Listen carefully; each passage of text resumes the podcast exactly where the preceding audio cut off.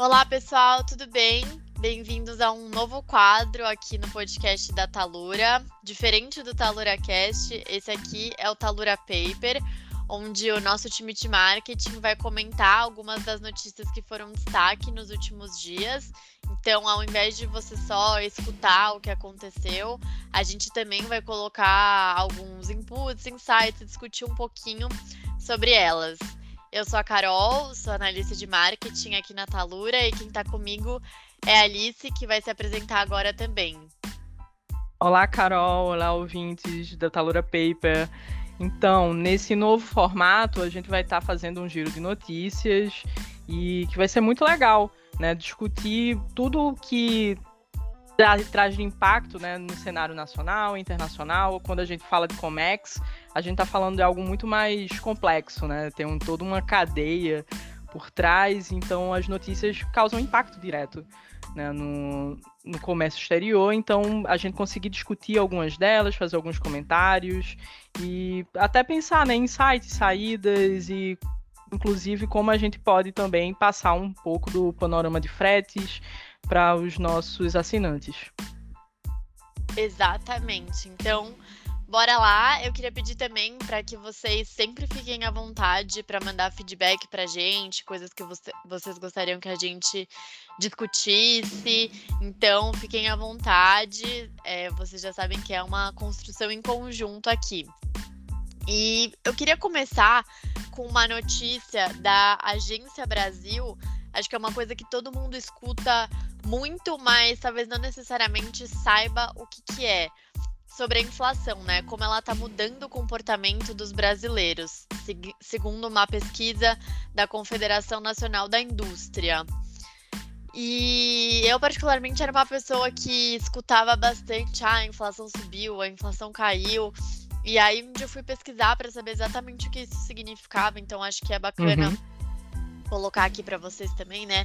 A inflação, ela é basicamente o índice de variação dos preços. Então, por exemplo, eu posso ir no supermercado de manhã e uma caixa de leite está custando cinco reais e no fim do dia ela está custando sete reais. Então, essa taxa de variação que seria a inflação, né? Não que hoje isso aconteça, já teve um momento na economia Sim. do Brasil, né? Que, que isso aconteceu, mas hoje ela tá variando muito e as coisas estão ficando mais caras. É, até essa pesquisa mostra que uma em cada quatro pessoas não paga todas as contas do mês. E lendo um pouco da notícia, eu fiquei pensando enquanto a, a popularização da educação financeira uhum. dá acesso a muitas pessoas de né, aprenderem a investir, é, usarem seu dinheiro de uma forma mais confiante. A gente vê várias influencers, eu gosto bastante da Nath Finanças, falando de economia de um jeito mais é, simplificado. Mas eu também fiquei pensando como as pessoas podem poupar se não sobra, né? Exatamente. E o que, que você acha dessa minha reflexão? Carol, super pertinente, porque é, pensando até um pouco da, da, minha vivência lá na, na, infância, eu sou uma criança do início dos anos 90, então peguei ali aquele finalzinho de inflação de juros altíssimos, e, enfim, que não, o dinheiro realmente parecia que não, não esticava, né? Não, não dava para nada. Então eu sempre escuto os relatos é, da minha mãe, principalmente, de quando a. É, era aquele período onde a compra da lata do leite era bem complicada, existia aquelas famílias que iam todo mundo para poder é, comprar uma lata de leite, cada um comprava uma lata de leite, enfim, então foi um momento bem marcante da, desse período inflacionário complicado do Brasil. Então eu acho que a gente está passando por um momento é, que dentro desse, vamos dizer, de uma série histórica do, do real, é, talvez pelo período mais complicado, né? E aonde vai se precisar é, de novas alternativas, porque a gente já percebeu que esse aumento de juros para frear a inflação ele não funciona. Né? Ele vai criando um ciclo vicioso, aonde com o tempo as pessoas também vão reduzindo o consumo porque perdem poder de compra. Então eu gosto de de refletir sobre o Brasil real ser o Brasil que fica em frente às gôndolas do supermercado, né? como a gente vai lidar com esse aumento de preços é a nossa realidade, porque isso mexe com a autoestima do consumidor. Então imagina, hoje em dia a gente chega no supermercado e se depara com o preço da carne, aí a gente fica nessa, ah, vamos adaptar as receitas. Só que isso não é bom a longo prazo, né? Trocar, não. A gente pode adaptar aqui, que a gente comia muita carne vermelha, então vamos passar a comer frango, vamos trocar pelo ovo, vamos trocar pelos embutidos. E sempre nessa troca, primeiro que isso vira um, um beco sem saída, né? Não, vai, não tem para onde ir. Isso mexe com um, toda uma cadeia de mercado e também com essa autoestima do consumidor que está cada vez é, se sentindo é, menos assistido. Né? Sim. Então, desamparado, né? Desamparado. Então, assim, as pessoas não conseguem, não é saudável fazer compras em crediário, empréstimo. A gente tá vendo é, o, é a volta dos que não foram, né? Essa questão do, do estímulo à compra por crediário. Né? Durante um bom tempo, esses, os parcelamentos é, ficaram muito restritos ao cartão de crédito, com juros que eram competitivos, a, vamos dizer, no começo da década passada, é, que foi um momento de maior fôlego, né, vamos dizer assim, da nossa moeda. E agora a gente está vendo essa volta do, dos, tal, dos talões né, de crediário com juros altíssimos. Então as pessoas vão começar a pagar muito mais e em determinado momento isso também gera um endividamento.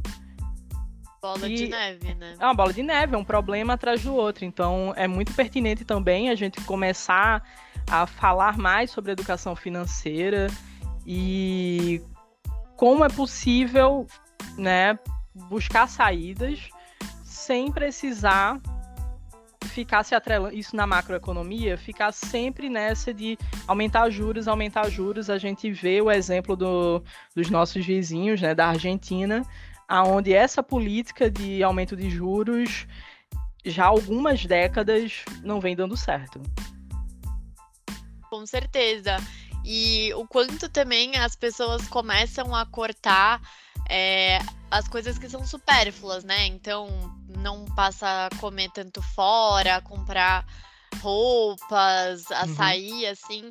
Mas a gente tá num momento que as pessoas realmente não têm nem como comprar o que comer, né? Então, Sim. eu acho que estamos aí em ano de eleição e é importante que as pessoas também pensem em quais políticas econômicas os candidatos estão apresentando para que é, ou essa situação melhore ou é, fique um pouco mais sustentável. Sim. É mas... É aquela busca entre o equilíbrio fiscal, mas também numa inserção social maior, né? De, pro, de uma preocupação de como esses problemas do dia a dia podem ser resolvidos, né? Como essa macroeconomia pode também dar o respiro no micro, na, nas coisas diárias com certeza. E seguindo um pouquinho, a gente vê aqui que no internacional, acho que foi até legal que você falou no começo do episódio, né? O quanto o Comex ele tá interligado com vários outros é, fatores, várias outras variáveis, né? Não é uma coisa só. E estava até lendo aqui hoje de manhã sobre essa crise, né, dos chips e dos semicondutores. Uhum. Teve muita produção que literalmente parou porque não tinha da onde vir e como a gente é dependente da China, né? Então, o quanto que a gente precisa no comércio exterior é, e como economia globalizada, a gente precisa dos outros países para fazerem as coisas sobre a gente. É, se você quiser apresentar um pouco dessa notícia. É, o presidente Biden acabou de sancionar né, um pacote bilionário para o aumento da produção de chips e semicondutores nos Estados Unidos. É um pacote que envolve um projeto que gira em torno de 280 bilhões né, de dólares para impulsionar a indústria norte-americana de semicondutores e tem alguns detalhes muito interessantes nessa, nessa lei, né? Nessa proposta, que é tentar reter essa tecnologia e bloquear, de certa forma, um, um mercado para a China. Né? Então a gente começa a ver também é, que está para além, né? A gente está num momento onde alguns espaços econômicos estão muito atrelados a também posicionamento global de alguns países e como eles querem é, se mostrar à frente dessa política internacional. Então, a gente está percebendo, inclusive, a gente vai comentar mais sobre isso daqui a pouco, é, mas como essa tensão envolvendo Taiwan também tem muito a ver com essa proposta do, do Biden, né? Já que Taiwan é, tem né, como sede a empresa que é a maior produtora de semicondutores do mundo, que é a TSMC. Então, é uma briga de gente grande, né, Carol? E que afeta, obviamente, toda uma cadeia de produção mundial, né? Porque a gente está falando de componentes que são essenciais para a produção tecnológica. Sim, desde celular até tanque de guerra, carro, né? É, e acho que até em números acho que é 90% que a China produz, então não sei, não sei nem se seria uma, uma interdependência, acho que é uma dependência completa. É, e a gente fica à mercê, né? Se algum momento eles falarem, ah, a gente não quer mais vender, ou uhum. a gente uhum. vai mudar a nossa estratégia, a gente não tem o, o know-how ou a matéria-prima, a força de produção. Então eu acho que isso mostra o quanto os Estados Unidos está querendo sair um pouco, talvez, desses acordos econômicos Sim. e de talvez ser o exportador do produto final, mas ele mesmo poder ter toda a cadeia de produção nacional, né? Então ele Sim. se fortalece, acho que é uma jogada aí bem interessante dos Estados Unidos, mas que também me deixa pensando na como vai ser a conjuntura daqui a um tempo? Será que a China ela vai continuar a ser tão forte assim? Ou será que os Estados Unidos vai, vai chegar num nível que ele vai com, conseguir competir com ela? Fica, fico pensando Fica um pouco sobre isso. Reflexão. É, é, é uma reflexão. É, eu acho que primeiro que é muito perigoso quando um único país ou um único grupo, né, um único bloco concentra determinados fatores produtivos porque qualquer instabilidade afeta diretamente todo o mercado global e é um aquele dominó, né? O efeito dominó. Então, passar por uma falta de, de insumo por conta, por exemplo, de um, de um conflito, né? Vamos supor, se, eu, se endurece um, um conflito entre Taiwan e China, todo o mercado global seria afetado por conta dessa falta de semicondutores. Isso já aconteceu recentemente, né? não por conta de, de uma crise bélica, mas uma crise de produção né, de semicondutores que já afetou esse 2020, 2021 já foi uma pauta e agora volta ao noticiário, mas por outras questões, né? A gente viu nas últimas semanas que as coisas esquentaram com a visita da Nancy Pelosi a Taiwan. A gente vai conversar um pouco mais sobre isso daqui a pouco, né? Exato, então acho que é o momento de esperarmos cenas dos próximos capítulos. Não tem muito que é, definir, né, de próximas estratégias dos dois países, mas acho que a gente começar a perceber essa grande mudança, né? Os Estados Unidos, deixando de ser um consumidor da China, ele se torna um produtor e um competidor dela. Então é como ela também vai lidar com isso. E agora voltando um pouco pro, pro mundo do Comex e até falando de crise, né, entre Rússia e Ucrânia que está se estendendo aí, acho que praticamente já estamos em quase sete meses de guerra o primeiro navio de grãos, depois de muito custo, é, conseguiu sair da Ucrânia e pasmem, porque agora ele tá parado e não tem quem queira comprar esses grãos? Eu tô, acho que até agora, assim, passada com essa notícia. Sim, né? O prazo. Ah, o prazo de cinco meses, né? Porque é isso que os compradores libaneses, que eram os compradores originais da carga, estão alegando, né? Que ah, a entrega foi feita com cinco meses de atraso. Só que, pasmem, estava acontecendo um bloqueio e o porto de Odessa ficou praticamente inoperante durante os últimos meses. Então, só para contextualizar, né, nas últimas semanas houve um avanço, um avanço significativo, a gente pode dizer assim, né, porque é, um acordo firmado, né, um centro de cooperação foi montado em, na Turquia, né, um, a Turquia, juntamente com a ONU, conseguiram intermediar esse acordo para tentar destravar a, as exportações de grãos da Ucrânia. Então, a expectativa é que começasse um fluxo maior de embarcações saindo dos portos ucranianos via Mar Negro, inclusive para evitar uma insegurança alimentar, né? A gente está falando da Ucrânia, um dos maiores produtores de grãos do mundo, e que essa guerra está é, tá afetando diretamente nos preços né, dos grãos né, e do abastecimento de muitos países. Então, o que se esperava era uma maior tranquilidade. A partir desse, dessa abertura, os comboios começaram a, a se deslocar. Só que aí começou né, com essa notícia que já deixou um sinal de alerta para todo mundo do comércio exterior, né? Que é a probabilidade que ocorram, que comecem a ocorrer essas negativas, né? De que comece a, a os embarcadores vão começar a ter que buscar novas alternativas para repassar esses produtos, porque isso pode ocorrer novamente. Foi um susto, mas infelizmente acho que pode ocorrer com outras cargas.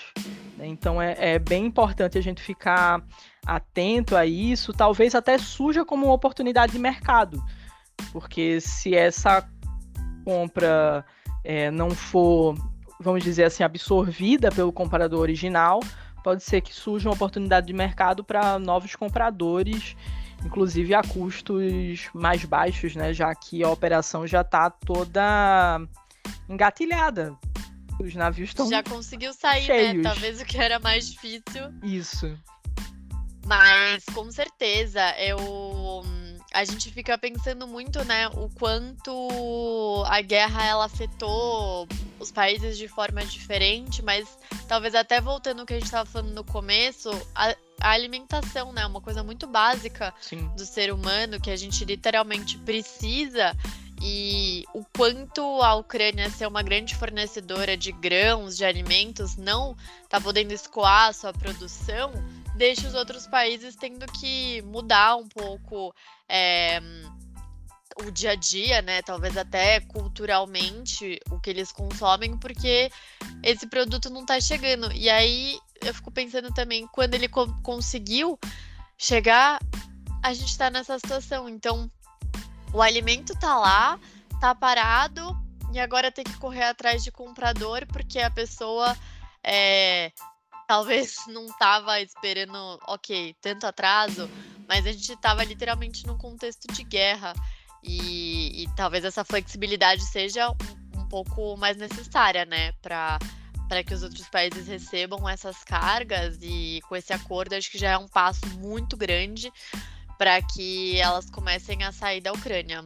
Sim, e tem um outro detalhe interessante, Carol, é que por falta de insumos, é, economicamente, alguns desses compradores também podem estar bastante afetados. Então, também tiveram a sua cadeia de produção, de beneficiamento dos grãos, que podem estar corrompidas, pode estar com problemas de operação. Então, por exemplo, essa negativa, a gente não sabe quais as, os pormenores dessa negativa, mas pode ser justamente porque essa empresa talvez não tivesse mais condições de fazer o, o resto da, da operação em si.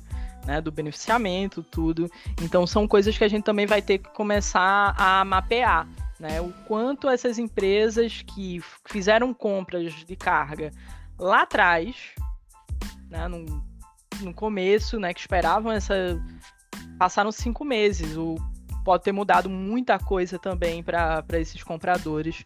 Então vamos ver realmente as cenas dos próximos capítulos. Mas a gente tá. Vamos ficar otimistas, né? Com relação a essa, esses comboios que começaram a sair, principalmente de Odessa, e que volte à normalidade em breve. Sim, eu acho que o otimismo ele tem que estar presente sempre.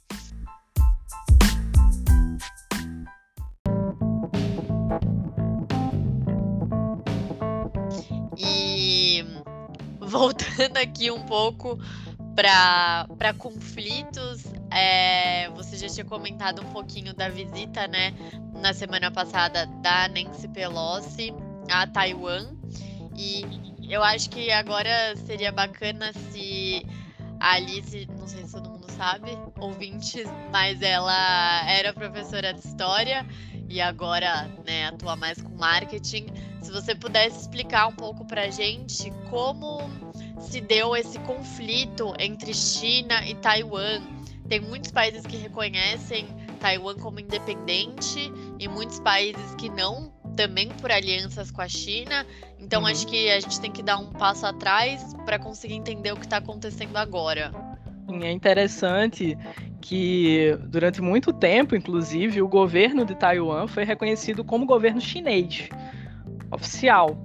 Né? Então a gente tem que voltar um pouco lá é, para o começo do século XX, né? começo do século passado, para entender de onde é que surge essa tensão. Primeiro pensar na própria formação da China, né? No, na história chinesa, que lá no, no, começo da década de 10 do século 20 é quando se inicia a República Chinesa. Ou seja, a China foi um império durante séculos, e ali na virada do século XIX, a China passa pelo momento é, que a gente pode dizer que era uma possessão, né? tinha uma ligação muito grande com o governo é, britânico, né? que os historiadores vão chamar de um período neocolonial. Então, durante esse período neocolonial, a China ela vai ter essa é, ligação, vai ser um, vamos dizer que um entreposto, um, um mercado muito forte para a Grã-Bretanha.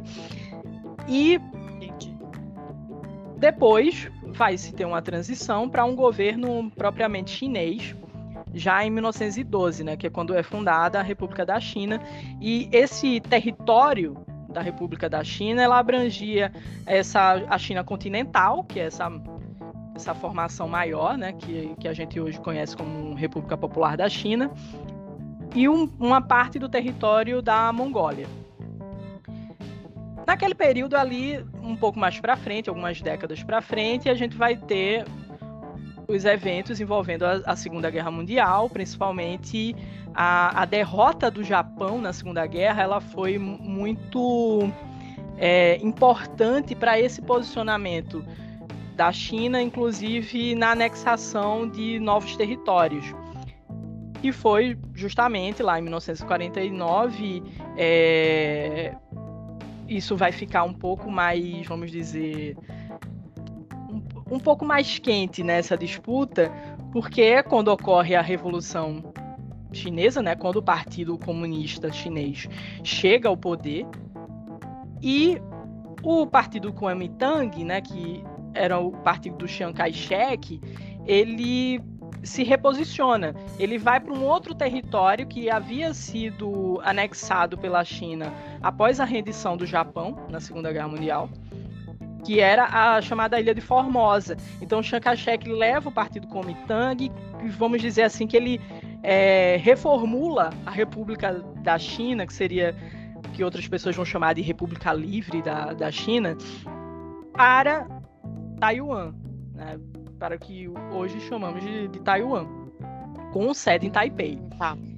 Então, inclusive, é, esse o, o, durante muito tempo fez inclusive parte do Conselho de Segurança da ONU, que depois é que a China ocupa, né, a, República Popular da China vai ocupar o, o, o, seu lugar no Conselho de Segurança da ONU, mas durante muito tempo a ONU reconhecia a República né, com, com sede, vamos dizer assim, a República da China, sem ser a República Popular, sem ser a do Partido Comunista. Então, a partir daí começou, né, esse lugar primeiro de quem é quem é realmente a China, né, no, é, na política que... mundial. é, a gente fica pensando China, Taiwan, China, Taiwan. Será que eles são a mesma pessoa? Por que, que eles brigam entre eles? E por que, que os Estados Unidos, né, uma pessoa importante do governo americano, ter ido lá foi esse, essa tensão, né? A China, é, além de ser. Bom, ela é uma grande potência em muitos fatores, mas além de ser uma grande produtora, por exemplo, dos semicondutores, ela é uma grande potência bélica, né? Com armamento aí nuclear. E.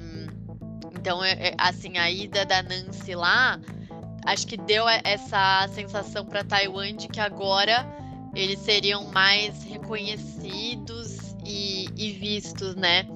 Sim. E até uma dúvida, ele Taiwan ela consegue ser assim, totalmente independente economicamente da, da China? Eles, eles compartilham ainda alguma coisa ou é só essa sensação de que em algum momento a China vai fazer alguma movimentação para tentar de fato anexar ela de volta e para que ela viva dentro dos padrões, né, do governo chinês, que é um é, governo autoritário. Taiwan é um país considerado desenvolvido, né? Tem índices de educação, saúde bem elevados e existia até algum tempo atrás uma, vamos dizer assim, um, um acordo de que a China não faria movimentos de tropas para invadir Taiwan, né? Que a, a, as tratativas seriam tratativas de até então de diálogos, mas a gente sabe que ocorre essa, essa guerra fria, né? Essa questão do bloqueio econômico, é, até uma disputa de, de espaço aéreo, de espaço também de navegação. Esses dias a gente viu no noticiário, inclusive, que a China começou a fazer é, sobrevoos numa área de Taiwan. É coisa que. Ela tá não... tá realmente é, de pouquinho em pouquinho. De pouquinho em pouquinho. Então a gente viu que se acirrou. É, essa visita da Nancy Pelosi, ela acirrou algo que estava adormecido ou estava ali dentro de uma guerra fria e que agora começa a ganhar uns tons muito mais dramáticos né? Porque a gente sabe do poderio bélico chinês e que seria um movimento militar é, bem desastroso para a população de Taiwan caso isso ocorresse, né? Assim, dadas as devidas proporções e devidos contextos, seria algo semelhante ao que a Ucrânia vem passando com relação à Rússia. Né? A gente está vendo a, a devastação. Então, é realmente ligar um sinal de alerta né, esse o que está ocorrendo lá na China, entre a China e Taiwan. E até ah, um paralelo, eu vi bastante no TikTok que hum, a China está falando muito de exercícios militares, né? uhum. né? Exercícios militares. Ah, a gente só está fazendo exercícios militares. Sim. Que era muito o que o Putin também falava, né? Então, é, ah, a, é a tá guerra das narrativas, né? É.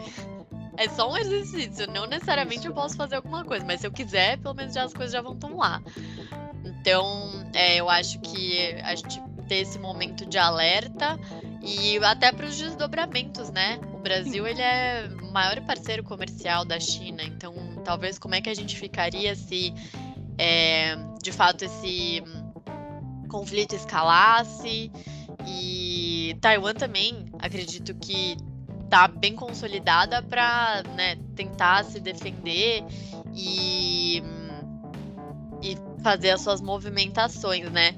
Aqui na notícia até fala que foram cerca de 20 barcos da Marinha Chinesa e taiwanesa que estão posicionados perto da linha mediana do Estreito de Taiwan. Então, talvez se fosse só um exercício, eles não iam estar tá tão assim, é. batendo de frente. É, e tem um outro detalhe, Carol, é como você já falou, né? Nós estamos em ano de eleição, a China é extremamente importante para o nosso mercado de exportação e acende um alerta de como os candidatos, né, os presidenciáveis, vão tratar esse tipo de assunto sem criar ruídos que possam afetar diretamente a, as nossas vendas né, e automaticamente também a nossa economia. Então, como é que esses assuntos vão ser tratados? Né, levando em consideração que, por exemplo, o nosso governo é, não reconhece Taiwan como independente, né? não faz um reconhecimento of oficial de Taiwan. Então, como é que vai se tratar esse assunto de uma forma de nem ser incoerente com a questão ética, obviamente, mas também ter o cuidado com, a, com as nossas vendas, né? com, a, com a nossa relação com o principal, é, com o nosso principal país de, de negociações, que é a China. Com certeza. Eu acho que as relações diplomáticas elas, elas vão ficar ainda mais estremecidas, né? Porque vão ter países que vão apoiar Taiwan como um país independente, vão ter países que não. E como a gente vai conseguir, talvez, não se posicionar, mas pode ser que a China não goste que a gente uhum. não se posicione, né? Então eu acho que é muita coisa aí para se pensar e para se ter muito cuidado nas Sim. decisões, né? São coisas muito delicadas e, e muito fortes. Sim, é aquele momento. É, parece que esse momento político global ele está colocando o papel da diplomacia cada vez mais é, em tensão né? Parece que a, o fio está cada vez mais tenso, mais esticado. E como é que os diplomatas, como é que as chancelarias ao redor do mundo vão estar tá nessa corda bamba, né? Pra, inclusive para não afetar mais ainda a economia de seus países. Com certeza. Vamos aí, talvez a frase que resuma, né, acompanhar as cenas dos próximos capítulos. E já caminhando aqui para o final, a gente queria deixar uma dica para você, é, ou fazer no seu final de semana, ou em algum momento que você está querendo aí consumir um conteúdo diferente, de coisas que a gente viu recentemente, que a gente gostaria de compartilhar. É, o que eu gostaria de compartilhar é um livro que eu li esse ano do Rafael Montes, que é um autor brasileiro, muito conhecido pelo gênero de true crime. Talvez algumas pessoas conheçam ele da série Bom Dia Verônica na Netflix. Uhum. Primeira e segunda, lançou recentemente na segunda temporada. Mas tem um livro dele que eu gosto muito que chama Dias Perfeitos, é, sobre um casal no Rio de Janeiro. E vou deixar assim, sem spoilers mesmo, para aguçar a curiosidade de vocês, mas é um livro muito, muito, muito interessante. É, para a gente pensar, talvez, o quanto as coisas acontecem de forma natural e o quanto a gente tenta sempre colocar ali o nosso dedo na história para que ela vá para um rumo que a gente gostaria. Então, deixo aí a minha dica, é o livro Dias Perfeitos do Rafael Monte. E Alice? Ah, eu vou deixar uma série que está no Star Plus, a All in Murders in the Building. Uma série muito legal com Martin Short, Steve Martin, Selena Gomez, com várias participações, que eu também não vou dar spoiler, mas cheguei na segunda temporada e particularmente fiquei bem emocionada uma participação. Ah, essa participação eu vou dar spoiler sim, da Shirley MacLaine, foi muito bom. Mini spoiler. É, foi muito bom rever a Shirley MacLaine nas telas e, sim, uma lenda, né, hollywoodiana. E é uma série que me chamou a atenção. Eu sou uma grande fã é, da toda a produção cinematográfica do Alfred Hitchcock.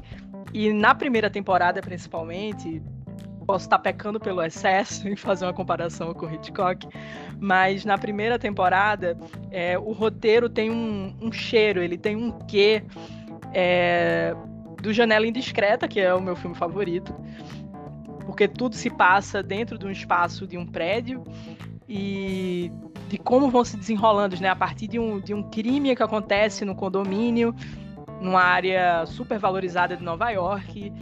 E como esses três personagens, né? Do personagem do Martin Short, do Steve Martin da Selena Gomez, eles não se conheciam, moravam no mesmo prédio, e a partir de um. Eles são aficionados por podcast de, de crimes, de histórias de crime. De, então, ah, vocês vão precisar ver, não vou contar a história, mas o envolvimento desses, já. nossa, o envolvimento desses três personagens com o fato do crime que ocorre no, no, prédio que eles vivem e todo desenrolar é, é muito surpreendente, tem um um quê de comédia também por trás. É uma, assim, uma série deliciosa. Acho que vale muito, muito a pena. E é daquelas séries que dá para assistir assim rapidinho. Final de semana você maratona ela feliz da vida. Ah, eu gostei. Já tá aqui na minha lista de, de próximas séries. Quem sabe é esse fim de semana. Mas tô bem curiosa para saber. E eu, como uma grande fã de True Crime, já quero exatamente ver tudo o que aconteceu. Mas... Ah, falando em True Crime, ah, vou deixar um, uma outra dica extra.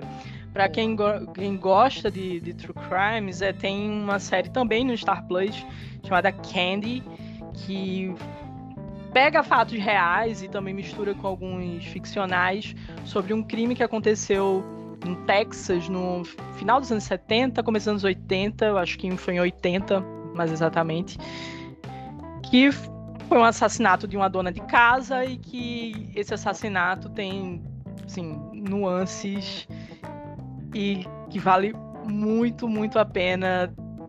Mais que a história seja uma história de fatos reais, quando você começa a série, se você não conhece a história, você leva alguns impactos, sabe? De nossa, que é, é muito mais complexo do que parece é uma outra dica. A história vai desenrolando e vai indo pra. Sim. Sim, é aquele lugar da, do ambíguo, do. Nossa, como é que pode? Sim, uma, uma comunidade de classe média, bem religiosa, aquelas pessoas. A, as famílias de, de American Way of Life, sabe? De filho, casa bem legal, vários carros na garagem. Família de margarina. Isso, e o crime acontecer dentro desse contexto e envolvendo pessoas improváveis. Então é uma outra dica, é Candy. Já quero ver também. no meu fim de semana já tem programa.